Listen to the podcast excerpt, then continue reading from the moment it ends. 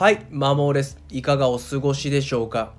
今回は外的基準が強すぎると精神的に病むというテーマでお話をさせていただきます。お金、名声、美貌、ルックスなどのこだわりが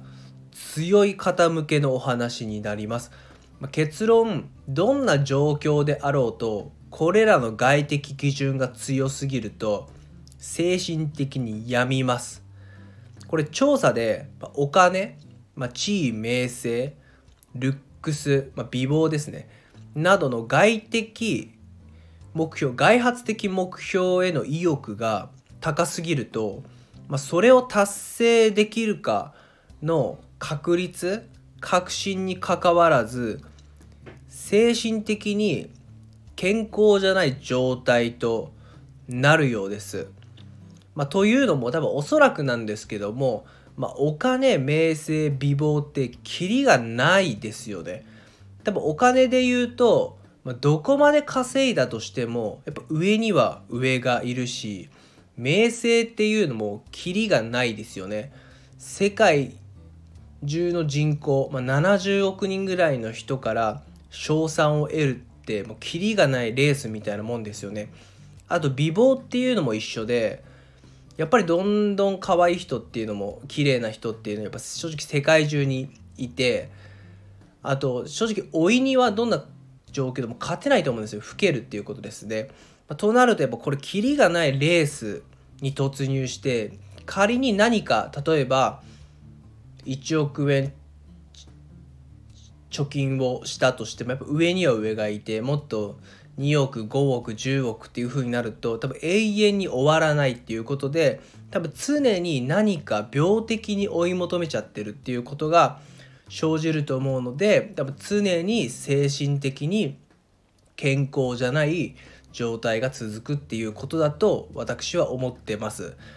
まあ、それよりも、ま、内発的目標っていうのを大事にした方が人生は有意義になりますね。この内発的目標って何かっていうと、まあ、個人的な関係要は人間関係ですよね。あとは成長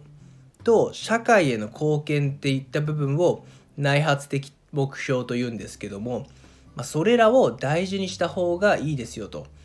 そっちの方が人生は充実するっていうことですね。まあ、ただ注意点として別に外発的目標そのものを否定してるわけではないですね。まあ、お金であればぶっちゃけやっぱお金ないと生きていくの難しいしお金で得られる幸せっていうのもたくさんあると思うんですよね。なので別に外発的基準、まあ、目標っていうのをなくすなくそうっていうことではなくてこの欲求が行き過ぎることが問題なのでやっぱりお金だろうが名声だろうがルックスだろうが樽を知るっていうことを覚えた方がいいんじゃないかなっていうふうに思いますね。どういう生活を送りたいのかそのためにはどれだけお金が必要なのかっていうのをおおよそ概算できたらだったら年収これだけで十分だなっていうふうになると思うんですよね。でこれもやっぱ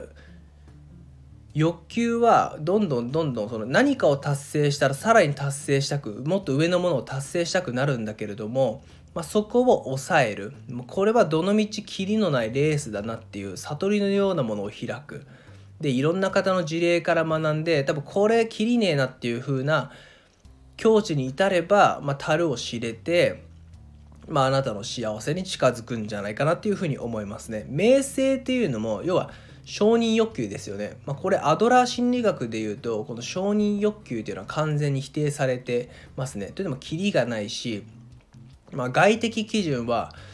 他者の人生を生きることになるのであなたの人生を生きてないっていうことになるんですね。なのでもちろんその名声っていうものがあなたの何かしらのモチベーションにつながるのであればそれは使った方がいいけれどもぶっちゃけこれもキリがないっていうことですね。ルックスも同様ですね。上には上がいるしあなたも老けるしさすがに若い子には勝てなくなるっていうのが実情だと思うんでまあいつかはこのこだわりっていうのを捨てなきゃいけないんじゃないかなっていうふうに思います。参考になれば嬉しいです。最後までお聴きいただきありがとうございました。